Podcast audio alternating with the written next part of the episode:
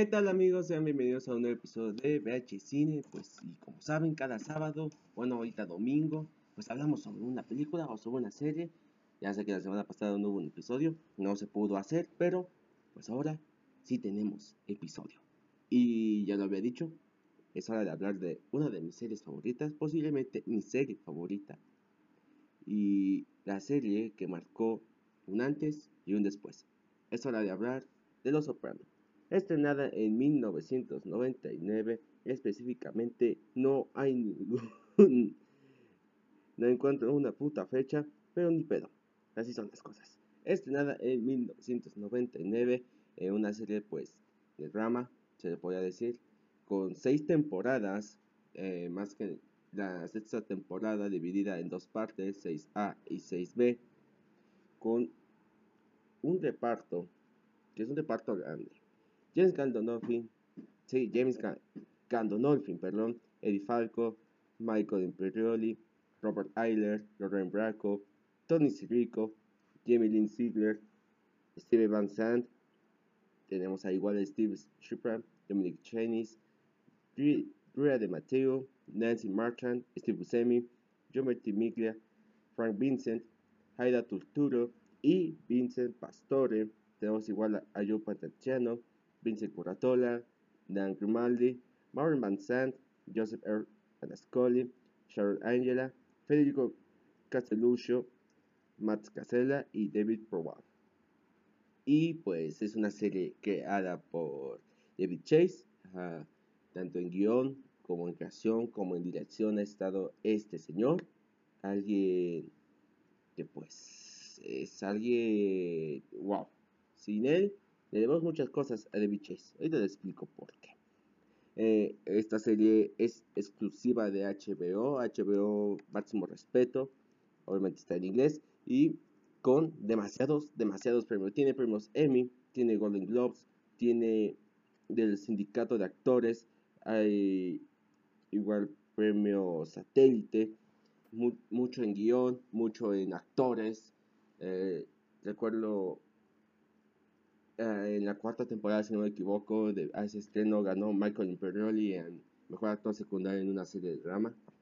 Entonces es una serie wow. Entonces, primero que nada, ¿por qué es muy importante esta serie? The Sopranos es la primera serie seria, se le podría decir, en que, ¿cómo? Donde se vuelve más crudo todo, porque antes como que se enfocaba más en la comedia, teníamos series como que más de acción, sin embargo aquí se es donde nos entregan personajes, nos entregan una historia, un, un, inicio y un final muy marcado.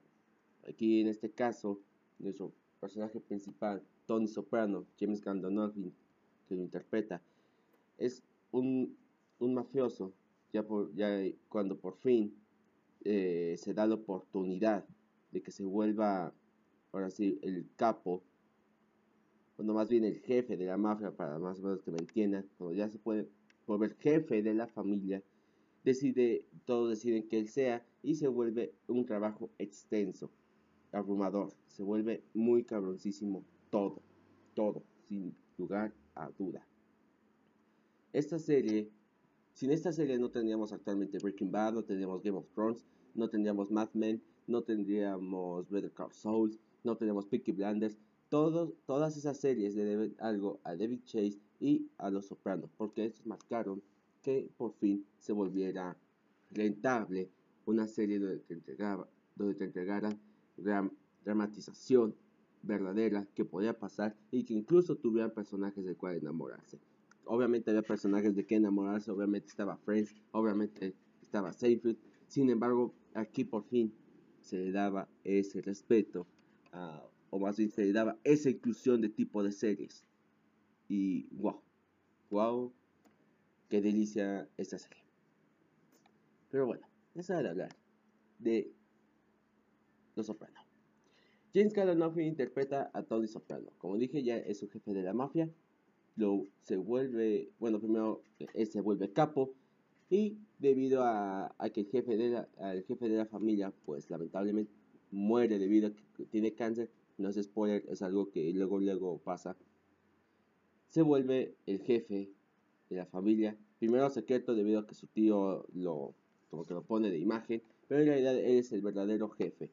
Entonces y nos van contando los problemas tanto familiares como personales y trabajo.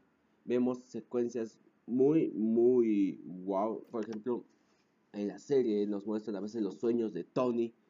No, bueno, sí, de una vez os digo, este, esta, este episodio tiene muchos spoilers. Si no has visto la serie o si no, si no la has terminado, más que nada, si ya vas como en la quinta, creo que ya hay algunos, ya, ya puedes quedarte. No, no voy a intentar spoiler para nada el final.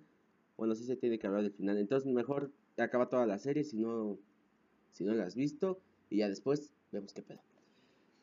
Los sueños de Tony Soprano son muy como muy filosóficos. Esta serie no es como de, ah, pasa esto y, y ya, se resuelve. No, aquí te, te pone a pensar ciertas cosas, te pone a pensar en la vida, te pone a pensar en que todo ser humano tiene sus propios problemas. A pesar de que uno quiera ser el, fuerte, quiera ser el más cabrón de todos, esas personas igual tienen sus propios pedos.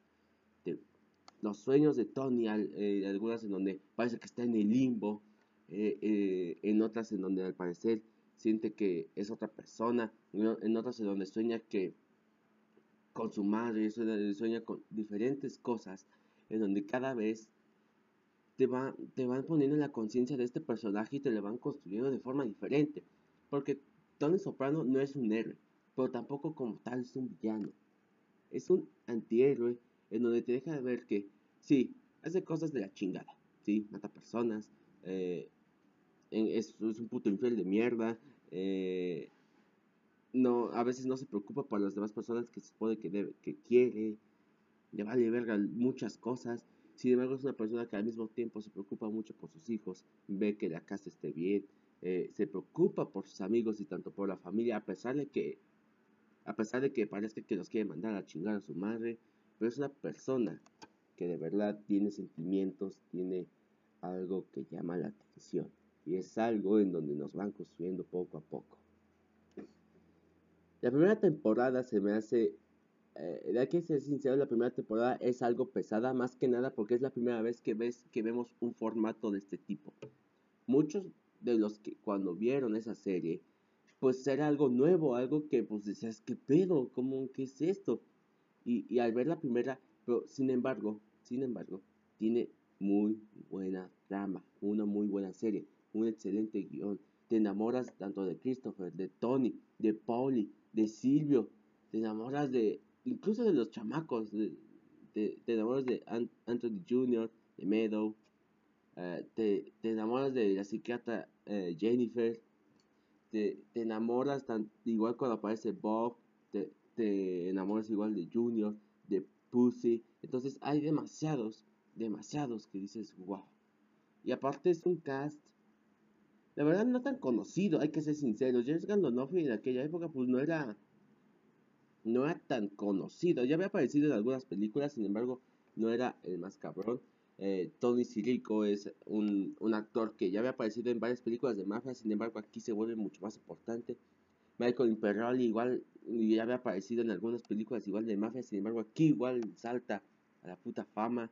Es una persona, es una serie en donde pues para muchos saltó la fama, para otros pues fue la lápida.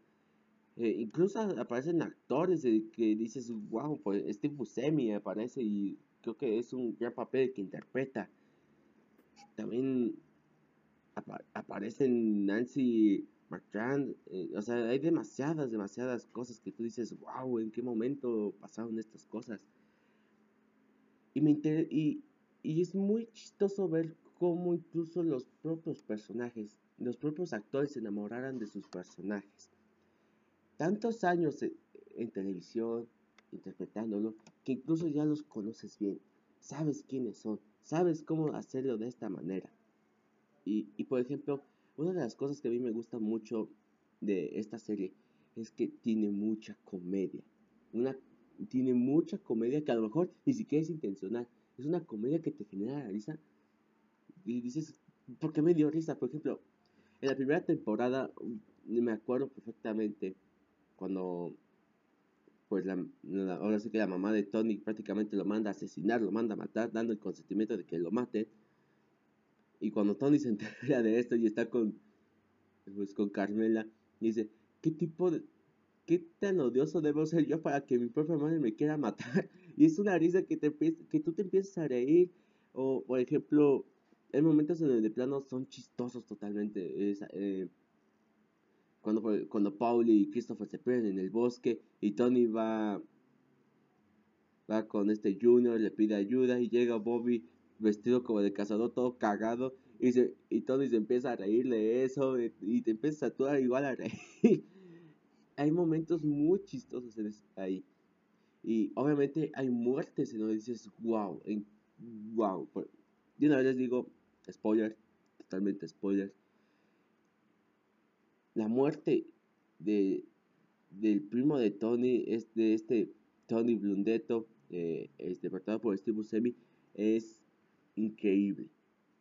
Porque te dicen que Tony lo va a proteger, Tony lo va a, salvar, Tony va a hacer esto, Tony va a hacer aquello. Y en ese momento, él mismo lo mata con una escopeta. Le da un escopetazo en la jeta. Él mismo lo mata. Y dices, ¿qué, pedo? O por ejemplo, la muerte de, de Bobby. Él va por los trenes, él va feliz, él, no sabe que está en peligro. Y de repente eh, es, Leotardo lo van a, a, a, a, que le chinguen a su madre y lo matan a pistolazos. O cuando matan a, ¿cómo se, a este, a Rad Cifareto, este todo igual lo mata simplemente porque se enoja que mató a su pinche caballo. Y, entonces ves muchos, muchas veces, muchas muertes y dices, wow. Eh, por ejemplo, la muerte de Richie, en, donde en donde esta Janice le, le, suelta igual un pinche plomazo. y pues igual, o sea, hay, hay, varias muertes que te sorprenden, muertes muy cagadas. Y, por ejemplo, hay escenas, hay escenas en donde digo, wow. Cuando los traicionan a todos, eh, en la primera temporada, cuando nos traicionan, en donde pues mandan a matar a Tony, y este Tony está tratando de ver que, quién carajo fue, duda de Silvio y duda de Paul, incluso se fue, incluso casi se los putea, y, entonces y, da una gran interpretación, creo que llevó una nominación a, los Emmy, eh, dan, y no, no creo que no ganó en aquella ocasión, sin embargo, fue algo increíble de ver, una actuación increíble de ver.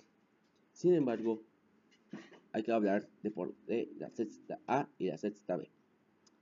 Tengo entendido, no, no quiero decir que lo confirmo y, lo protejo. No, no, no, no, no, no, no, no, no, no. Quiero decir que el sexto A es posiblemente el tratado de redención de Tony. Redimir los pecados de Tony. Ya no cuando lo disparan, y está a punto de morir. Lo vemos que está en el hospital, está soñando, que está intentando regresar, sin embargo no puede. Todavía no puede. Y en cierto momento sí regresa, y regresa. Vemos a los personajes que muchos se interesan en que en sí mismos, no se interesan en general de Tony.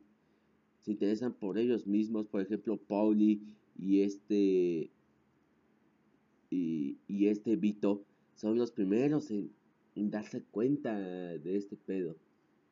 Eh, que pues solo se interesan por ellos mismos. En cambio, Silvio es uno de los que está ahí pendiente. Vemos a, va, incluso Christopher, que pues lamentablemente ya había mandado a matar a esta Adriana. Eh, y pasan muchas cosas, pasan, pasan muchas cosas eh, en ese. Sin embargo, el sexto A es el principio de que Tony se, se redima. Incluso Jennifer es la primera en decir que este es el momento en que ya le dieron una nueva oportunidad de volver a ser alguien mejor como persona. Sin embargo, en el 6B, espero, sí, sin embargo, en el 6B, pues no pasa eso. Espero no estarla cagando duramente, pero en el 6B te muestran ya la recuperación de Tony, que ya está bien. Y lo vemos cagándola. No pasa mucho, parece, no pasan ni semanas y ya la vuelve a cagar. De nuevo vuelve a ser Tony Soprano, vuelve a ser este jefe de la mafia. Vale, verga, que, que, que impone respeto de una manera que de dar miedo. Eh, de nuevo engaña a Carmela, hace otra vez un chingo de pendejadas, la vuelve a cagar duro. Y en el penúltimo episodio, cuando Jennifer le dice que ya no lo puede recibir porque sabe que nunca va a cambiar, sabe que a pesar de todos los esfuerzos, nunca lo va a hacer cambiar, es algo muy cabroncísimo. Incluso Tony le dice, pues es que el chiste no era, no era cambiarme. El chiste es que escuches mis problemas, hablar, hablarlos y ya, no busco el cambio. Inconscientemente lo estaba haciendo, pero no lo busca. Nunca es su intención cambiar. Siempre busca ser este hijo de puta. También hay otra escena en el 6B, la muerte de Christopher, en donde simplemente porque lo tiene harto de que haga referencias hacia él o piense que simplemente están hablando de él, de muchas cosas, simplemente por su puto enojo, decide matarlo. Y, y lo mata de una forma muy muy repentina, simplemente después del choque le cubre la nariz y muere. Y no se siente mal porque sabe, porque simplemente para él era un dolor de huevos que siempre estuviera hable y hable y hable. La va cagando, rascagando, rascagando. Y en el final, el final, hay que ser sinceros. Si no, si no han visto el final de Los Sopranos, y una vez les repito, lárguense a verla y después vuelven. El final, donde vemos a Tony despidiéndose de todos, porque no está, no está simplemente viéndolos por, porque los quiere ya. No, se está despidiendo de todos. Va con su hermana y le dice que haga de nuevo su vida con los hijos de Bobby, que lo intente, que no la cague. A pesar de que sabe que posiblemente la cague, le dice que no la cague. Que por fin haga algo bien con su vida. Va con arte y, nada más lo saluda y se va. Va a ver a Polly diciéndole prácticamente que él va a ser el nuevo jefe. Va con Silvio a verlo en el hospital porque está mal herido. Va y se despide de su mejor amigo. Pasa a ver a Junior que ya está senil le pasa a ver y le dice que pues no, a lo mejor no lo perdona después de su pendejada, sin embargo lo va a ver y le dice que no comenta ninguna estupidez, que no le dé dinero a, a Janice porque sabe que la va a cagar. Va con su familia, va con Anthony, va con Medo, va con Carmela a cenar a un lugar en donde puede estar en familia. Con Carmela pues le pregunta cómo está, si está bien, qué tal y dice Carmela que está todo bien, que está todo tranquilo, que está, pues sí, está todo bien, no hay nada de qué preocuparse, no hay, no hay ninguna molestia. Va con Anthony, ya sabe qué va a hacer de su vida. Va con Meadow y sabe que ella igual ya tiene su vida, simplemente la está esperando. Y obviamente, ese corte con esa canción es un final perfecto. Obviamente la que entra es Meadow. Obviamente la que entra al restaurante es Meadow. Posiblemente estén unos minutos más ahí. Es algo que posiblemente ah, lo estoy imaginando. Porque no nos muestran eso. Habla con Carmela. Habla con Sim. Habla con Meadow. Habla con Anthony. Y alguien lo mata. Eso no pasa. Eso no, está, eso no pasa en la serie. Simplemente se ve que se escucha que alguien entra, Tony ve, regresa al menú, corte negro. ¿Qué significa ese corte negro?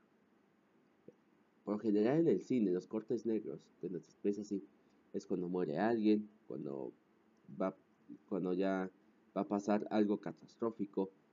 Por lo general significa la muerte de alguien, que ya, ya pasó el final.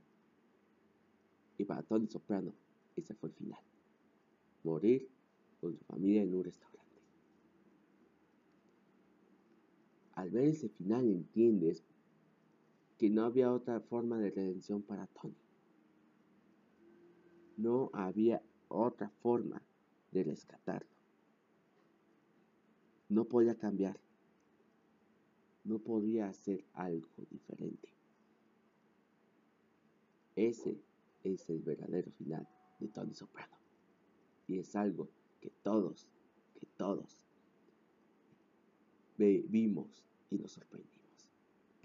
No lo entendíamos al principio, pero al verlo de nuevo, al ver, al intentar entender qué carajo había pasado y ver eso, dices, wow.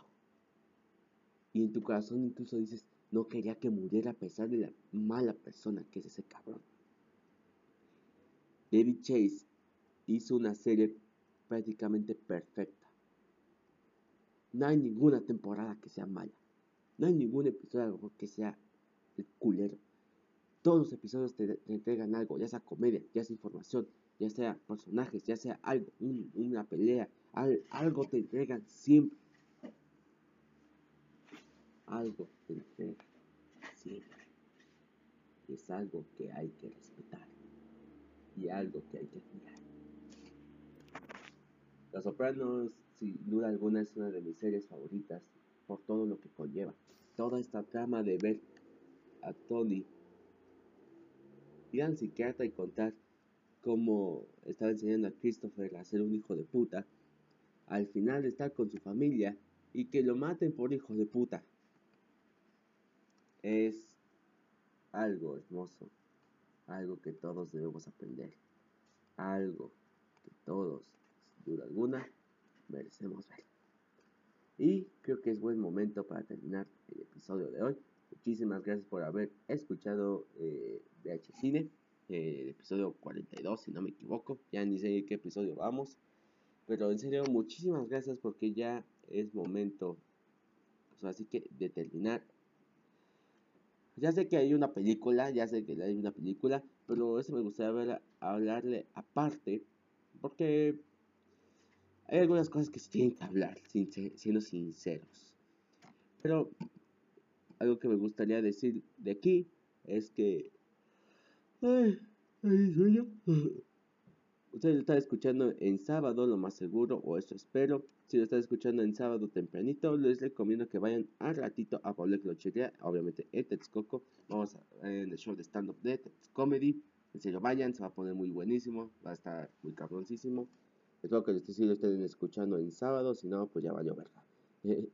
eh, Creo que sería es todo de mi parte. Obviamente si estás en tu plataforma favorita, pues pícale en, en seguir, ya sea en Spotify, Amazon Music, dice, no sé en dónde carajos eh, estés escuchando, pues pícale en seguir para que no te pierdas ninguno de estos episodios.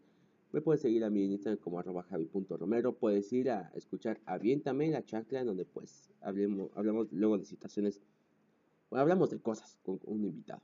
Eh, el episodio anterior eh, hablamos sobre cosas de las que nos están hablando, el volumen 3, y me gustaría que fueras a escucharlo porque se pone muy, muy bueno. Entonces, es buen momento para terminar. Buenos días, buenas tardes, buenas noches, y nos vemos en el siguiente capítulo de VH Cine, donde, donde, donde, de una vez les doy la premisa de qué película. Hablamos de una película de anime de 2017, una de las más importantes que mucha gente vio no nominada a los Oscars, sin embargo ganadora de múltiples premios, una película que sin duda alguna tiene que hablar de Cine antes de que termine este final de temporada. Nos vemos la siguiente semana con Journey. Hasta luego. Espero que te pases muy bonito este fin de semana.